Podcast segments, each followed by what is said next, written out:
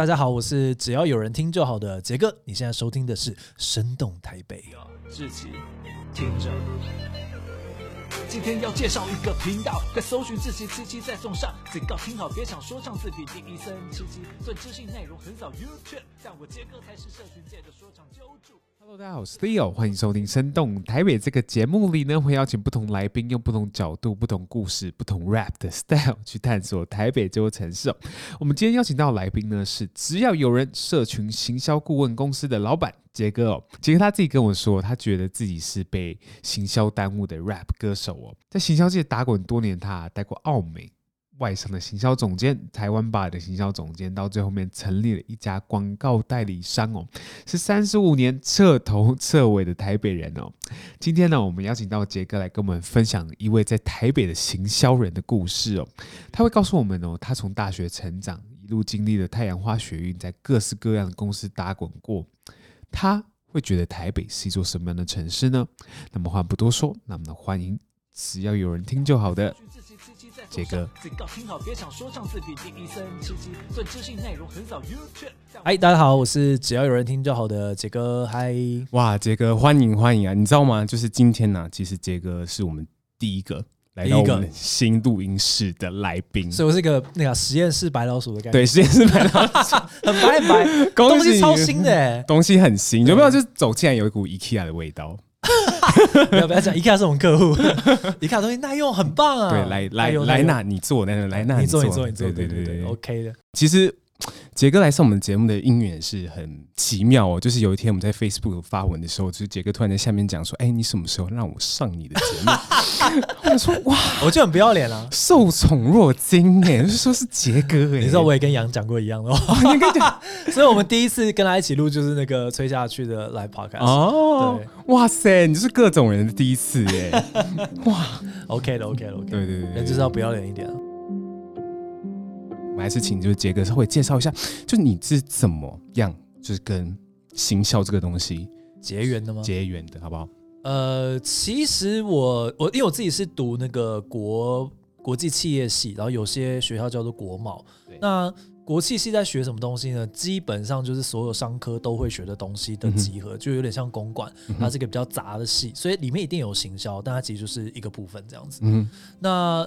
大二的时候，我自己觉得，因为我很爱玩，然后参加很多很多学呃，就是系上的活动啊，等等，写写剧本啊，上去演戏啊，干嘛的，我就觉得说，哇，我这个个性要做财务或会计，一定就是做不住，不大适合啊。嗯。然后老师说我成绩应该还算还行的，但我的会计的只考四十六分吧。OK。所以我就觉得，哇，这个果然不是毕业的。哎，你以为我有毕业？那那总总之，我就觉得说，哎，好像。我比较适合走创意路线的东西，对，好像行销是比较适合我的，嗯，所以在大二的时候有开始有这个念头。那大三、大四的时候就开始去寻找一些实习的机会，所以我后来应该是先去了呃有一个社会企业，当时还在叫弱水。那现在其实弱水应该有转另外一个形式啊，但总之就是比较偏社会企业这个领域。然后呃当时其实带我的人就是王文华，那个那个作家。他当时还在弱水，那就是王华直接来带我们。那我就接触到很多，呃，他当然也有一些不是行销的部分了，但主体来讲还是以行销为出发点。嗯、然后后来去了呃奥美实习，那个时代应该是大四还是毕刚毕业的时候，嗯，对，那就开始接触公关。那老实讲，我其实去的是奥美公关，不是奥美广告，但是他其实也算泛行销领域里面的，所以我就开始觉得说，呃。不大确定自己是不是有天分，但应该是还蛮喜欢这个感觉的，就是行销比较快乐、嗯。对，呃，我不是说行销人快乐，行销超超级超级不快乐的。但我们在面对一些很有趣的事情啊，比方说，呃，去见一些艺人啊，嗯、而且，呃，行销我觉得很美妙的一个地方是，它很直接的面对消费者。呃，如如果你做的不是 to B 的行销，如果做 to C 的话，嗯、很直接接触消费者，所以你会觉得这件事情跟你的生活是很很靠近的。其实我觉得最后真的都跟人格特质比较有关，嗯哼，因为很多知识、技能或经验都是可以被培养的，可是就是你逆着你的人格特质走，通常会过得蛮辛苦，就是浑身不对劲，浑身不也是有人这样的，但是就是我个人没有办法。对啊，那那听杰哥你说，就是其实你正式进到公司的时候，你会觉得说，好像真正上了一课，就是跟你当初想象有些微的差别，是不是？有蛮大的差别，蛮、哦、大差别。的原因是我不大确认说大家在学生时代怎么样想象行销这份工作。很多人都觉得行销就是在做广告，嗯、然后呃拍一些影片啊，很有趣啊，嗯、会让你感动，会让你会让你笑。可是、嗯、呃，因为我第一份工作是做品牌行销，那呃大家比较好理解的方式就是他是甲方的，嗯、在在公司里面做某一个牌子的行销的人。对，那这些事情怎么想象呢？基本上你走进任何一间店，拿起任何一个产品，你翻到后面去，它都有一间公司在做这个产品。嗯哼，那这个公司里面多半啦都有一个人负责这个牌子，或者多个人负责这个牌子。那简单的来讲，你把那个牌子想象成一间公司的话，那个品牌行销其实就是公司的老板，你可以这样理解。嗯哼，就是所有他跟这个牌子有关的事情，他都要做决策。当然，他可能不是一个人做这个决策，但是他最终要敲板。好、哦，那里面就会遇到很多非常跟创意无关的事情，嗯、非常跟广告无关的事情。那、嗯啊、我们刚刚提到几个去实习嘛，那实习到了一定阶段，听说你那时候遇到了一件事情叫学运啊，二零一四年的时候，二零一四年碳化学运、啊，那个时候已经是第二份工作了，嗯哼，哦，第二份工作，那那时候其实就是在做品牌行销，然后在一间外商做保养品的行销这样子。嗯、呃，二零一四年那个时候。哇，这个事情我好像好像没有真的在外面讲过很详细的过程，但我可以稍微分享一下那个所谓的第一件事情到底是发生什么事情。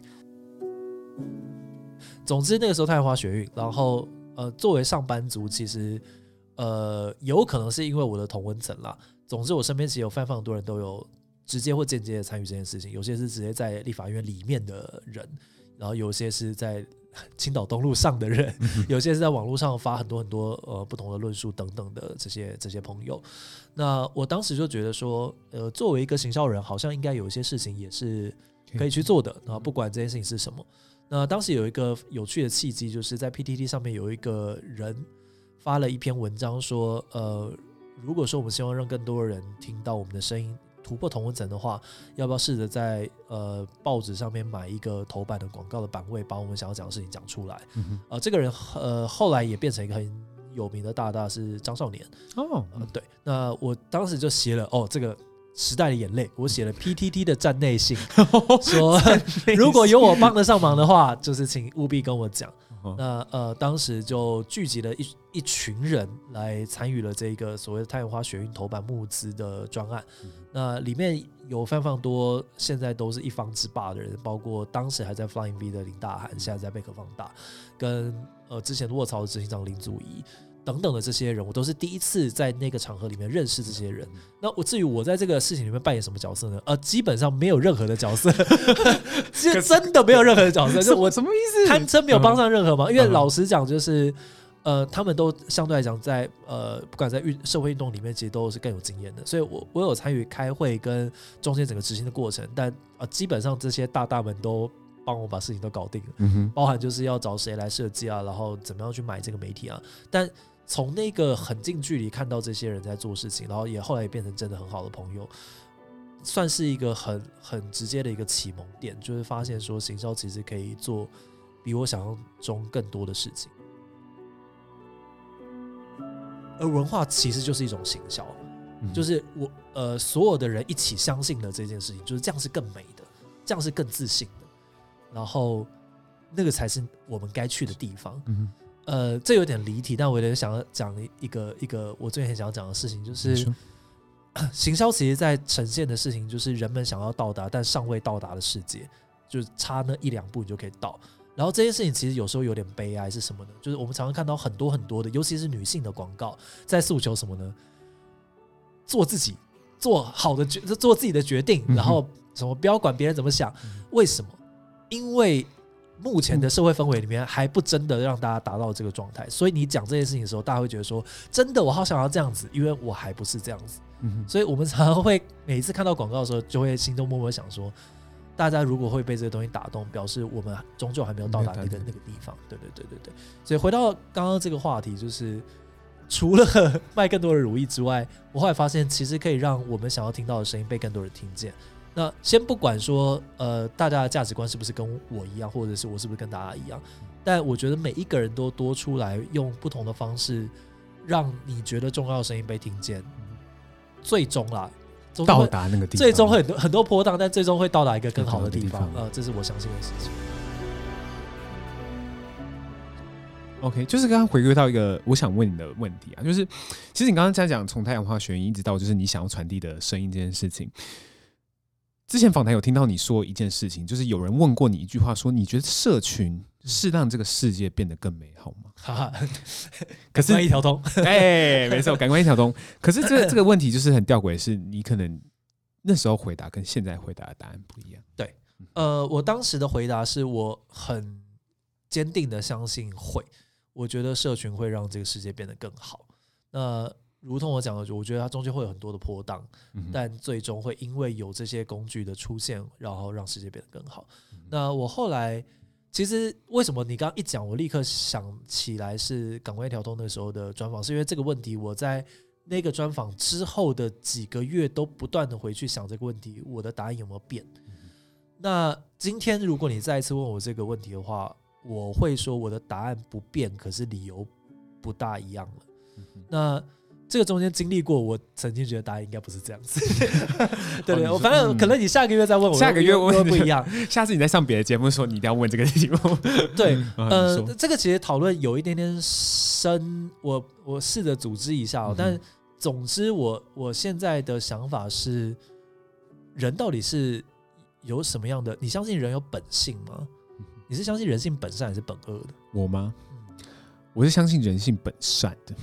你是相信人性本善，我个人是相信两个同时存在，就是人性里面有呃恶的部分，当然那个恶就是在这个现代文化脉络下定义的恶，跟一定有善的部分。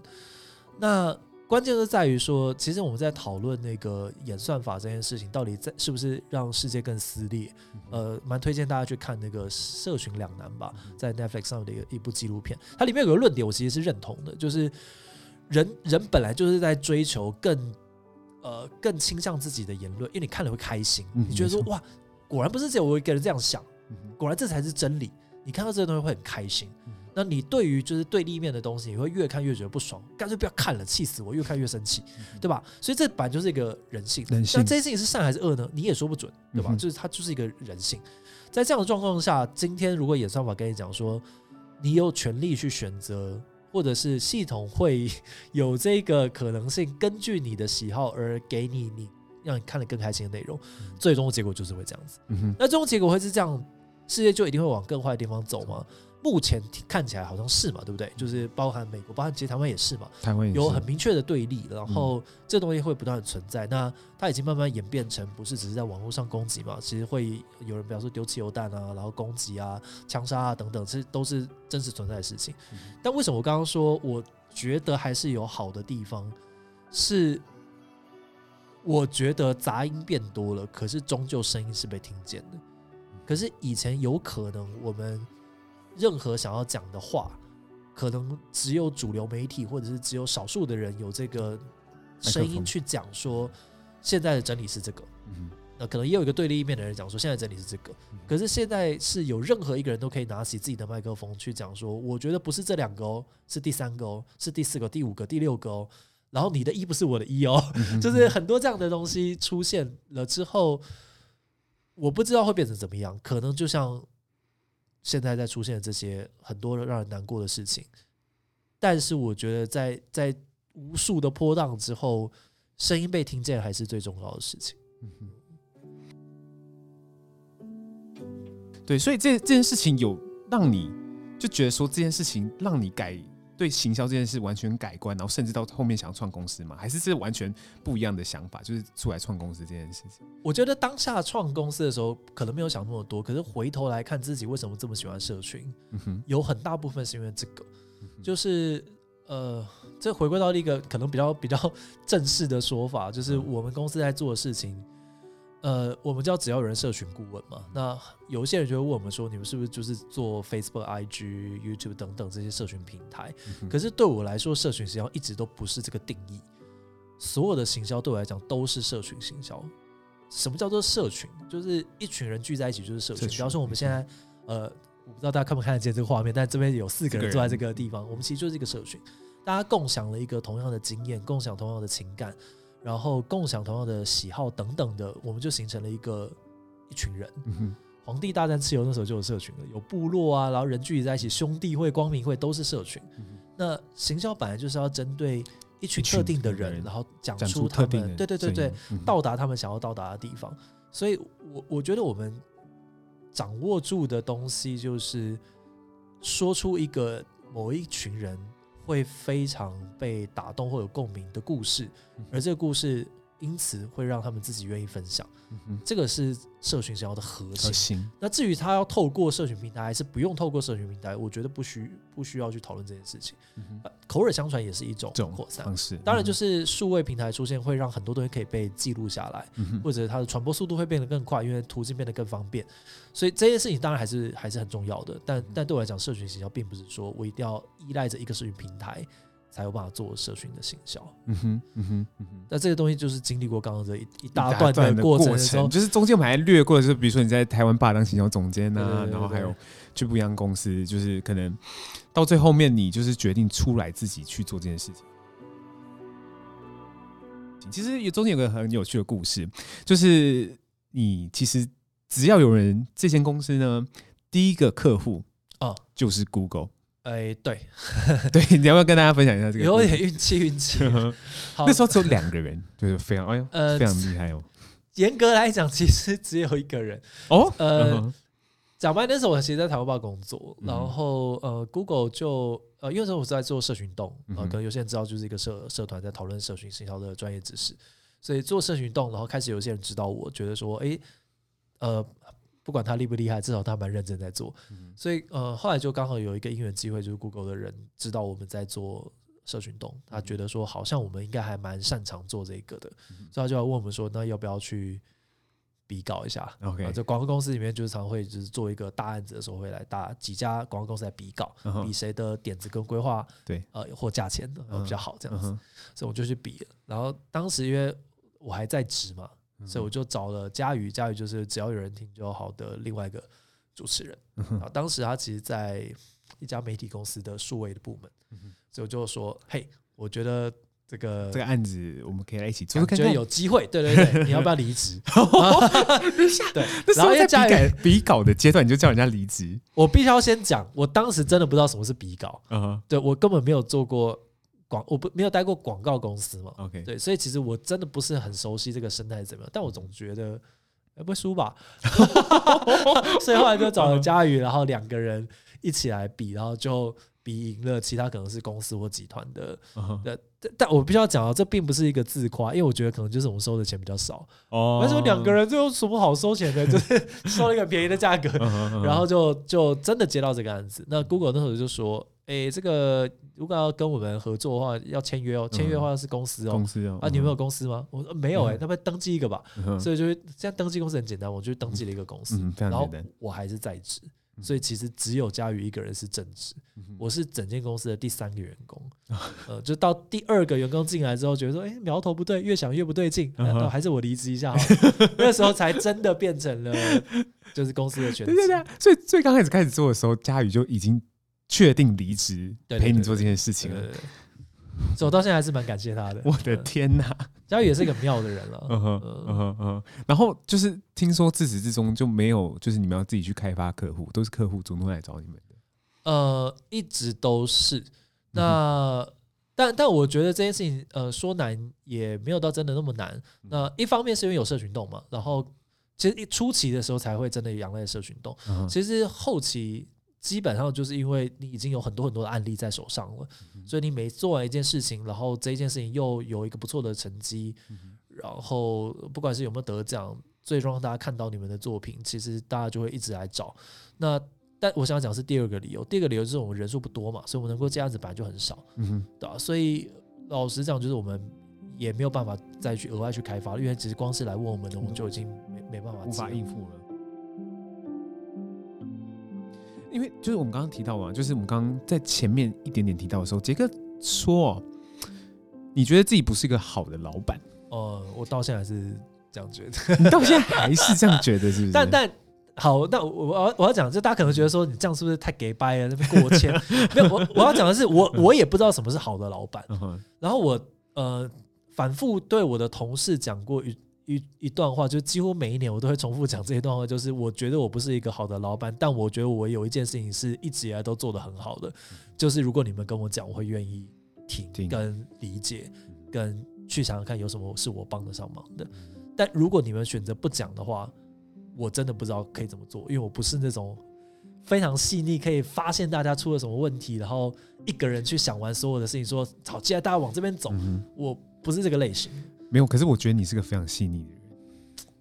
我自己个人蛮细腻的，就 我非常容易哭，然后 非常容易感动。但是就是我不是那种会特别感知到说啊，原来你现在工作状态不好是因为什么什么什么。哦，你要自己跟我讲。可是我非常非常愿意听听，对。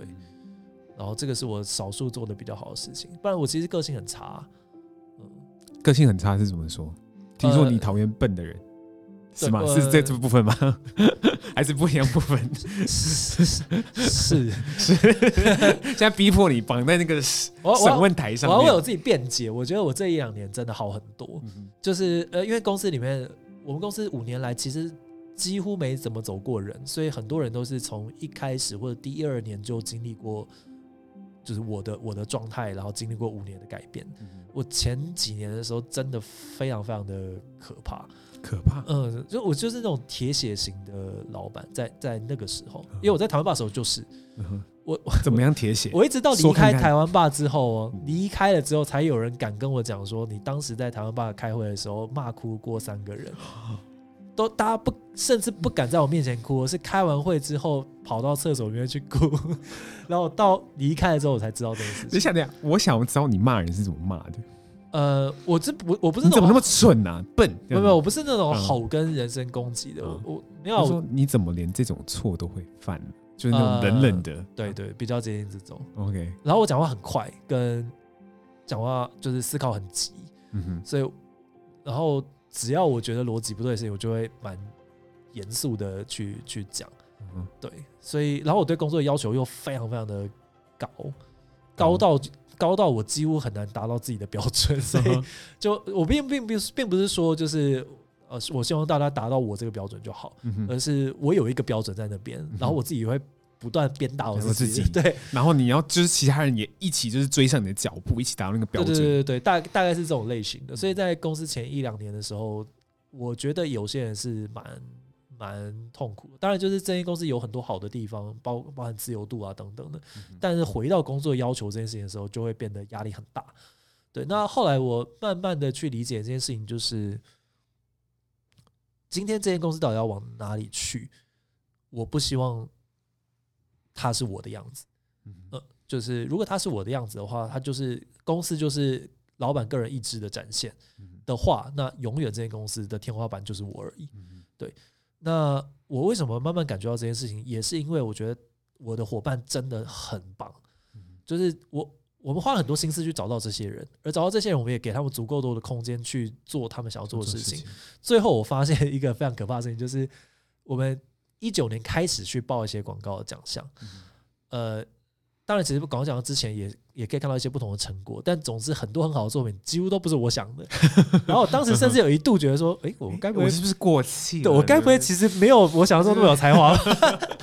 对，所以我后来发现说，其实他们很棒的，然后你必须要让他们有一定的容错率，他们才有可能走到更好的地方，然后这间公司的天花板才不会只有我而已。所以我觉得现在这间公司，我觉得走到一个非常好的状态，就是客户并不会认我，客户会认这间公司。对，就是这间公司派谁去，他们都会相信这间公司可以递出那个那样子等级的作品。呃，因为很多时候小公司就会变成，你谈任何案子都一定要老板去，然后大家只信这个人，如果这个人不在，这个案子就完蛋。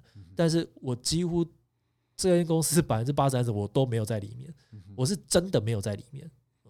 甚至他们不需要跟我过说我的点子是这样子，因为我们有一个标准，大家只要符合那个标准，不用我看，你们应该自己要知道。如果你不是的话，你不适合在这间公司。对，所以我们是用这种方式再去管理。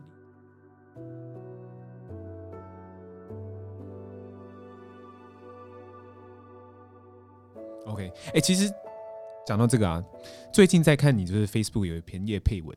好啊，业配文就是在讲说，其实你在开公司开开到现在，其实就是你觉得大概两三年，就是人生会啊，职涯线上课程，对对对对对，人生那个很真心的分享，对，那个是很真心的分享，我感觉到你真心的分享，就大概大概两三年会遇到一个小挫折，两三年遇到一个小挫折。刚刚就是前一段我们可能听到说，哎，其实公司其实慢慢的涨到涨到一个你还不错，还蛮满意的进度，可是确实会到。一定的阶段，说你开始怀疑自己，我把它截录下来，我稍微念一段给观众听。好啊，好啊，好啊。他说：“我只我只就是挑部分念。”他说：“其实很多人可能有误会哦，像我这种创业仔，而且顺利让公司存活超过五年。”因为没有存活超过五年就不算创业仔哦。哎呦，是吗？哎呀，他说，他说一定是一定是这种这种这种人啊，一定是超级的坚定，就没有什么彷徨犹豫的时刻，眼神中一定充满闪闪发亮的光芒。哎，我现在讲，我的口气不是这样子。先要先澄清一下，好了，那那那不要那么浮夸。然后眼神中一定充满闪闪发亮的光芒，每天早上被梦想叫醒。但是呢，我必须老实承认，我大概每两三年就会遇到一次大卡关的时刻，而现在 right now 就是这个时刻，就是这个时刻。对，我们就是刚刚讲到你，你就是从从二零一五年开始做品牌形象嘛，犹豫着要不要离开这个舒适的产业。二零一六年当了打工仔，然后而今现在二零一二年，要不二零二一年。要三十五岁的我，其实远比三十岁那年彷徨的许多哦。因为很多人都会觉得自己最彷徨的时间点是要奔三的时间点。嗯，对。但我后来思考一下，我有一个非常客观的理由，为什么我奔三的时候超级不彷徨？因为我创业是在二八二九嘛，所以最彷徨的时间 已经在三十岁之前已经过了。三十岁之后发现，哦，公司活下来了，所以反而是比较比较安安定的一个时间点。但今年确实是一个大转折点，呃，讲白点就是我，他大家可能会觉得好像有点冲突。就我刚刚不是讲说公司好像现在走到一个对很很棒的状态吗？就是因为这样，就是你你的主线作为一间广告公司的主线已经相对比较稳固了，就是我们走出了一个流程，走出了一个不用老板在，大家反而会把事情做得更好。哦，我在大家压力下反而会做不好 的的这样的一个状态了。那下一件事情会是什么？什么？对。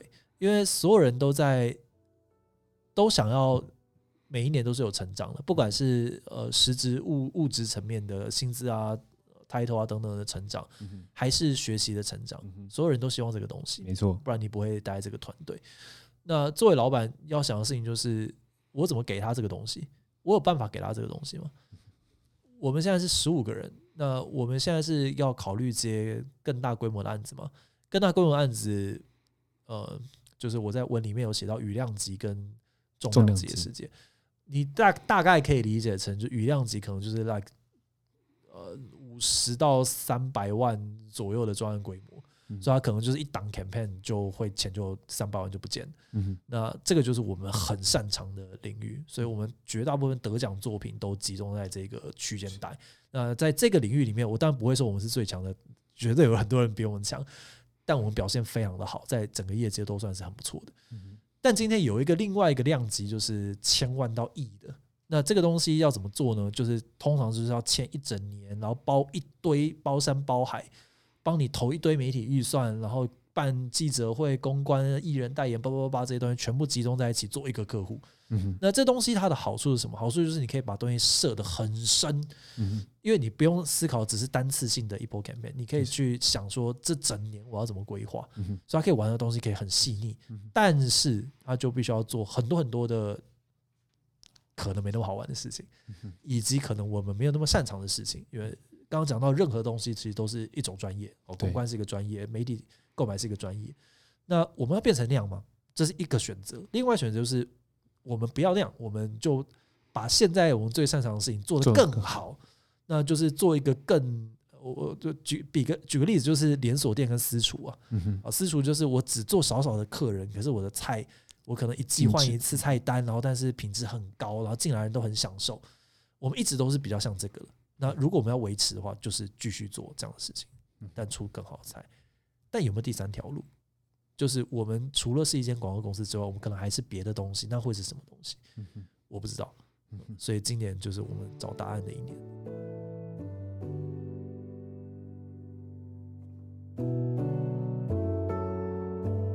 这有点有点有点诡异的讲法，但是大家常常在问我们说生命的意义是什么？嗯、然后我我很喜欢一个非常非常腐烂的讲法，就是生命，就你经历过的所有的生命的经验，它都会在某一个时刻让你觉得说，原来我这个时候做出这个决定，或者我想出这一个点子，都是为了，都都是对这一切事情都是为了这一刻而存在的。嗯对，那当然我不觉得说生命需要这么有意义论啦，但作为形象人会很常被那一个时刻感动到，说原来是这样子啊的那个感觉。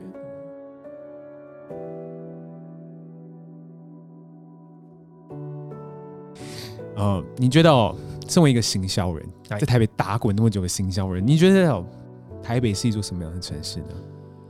台北是一座什么样的城市哦？我我因为很多人觉得台北没有那么美，或没有那么好玩，或没有那么怎样。但我自己觉得，台北是一个当你把你所有的感官全部都打开的时候，它充满各种杂音。然后那个杂音就是我们刚刚在讲的，社群上就是一个这样的这样的一个世界。当你很多很多杂音的时候，其实会变成一个整个杂音的集合，会变成一个很和谐的东西。然后。这就是我觉得台北的那个那个脉动感，让我非常迷恋的一个地方，就是它有太多聚集很强的能量，然后那个能量都往不同方向在在在四射的一个地方，然后你在这一片嘈杂里面，你会感知到说，当我有很多很多声音想要讲的的时候，在这个城市可能有很多人也渴望这样的声音，或者是渴望不同的声音出现，然后在这一片混杂，大家在那边打架的过程中，你会。你会看到一些很很很可爱跟很很动人的东西，因为他这么的乱。好，我们今天谢谢杰哥来跟我们分享那么多。如果喜欢今天这节节目，欢迎你上我们的 IG Sounding Taipei 去订阅我们的节目，然后呢去听看看有没有在更多的台北生动的故事跟生动的声音哦。那就是如果你喜欢杰哥的话，欢迎你上就是杰哥的。哎呃，只要有人听就好的 Podcast 啊，感谢感谢。对，听听杰哥就是只要有人听就好的 Podcast，或是杰哥行销 Club 的 Podcast 哦。啊，对，没关系，没关系，没关系，没关系，没在更新，听听前面那个就好了。好，那我们下次再见喽，拜拜，拜拜。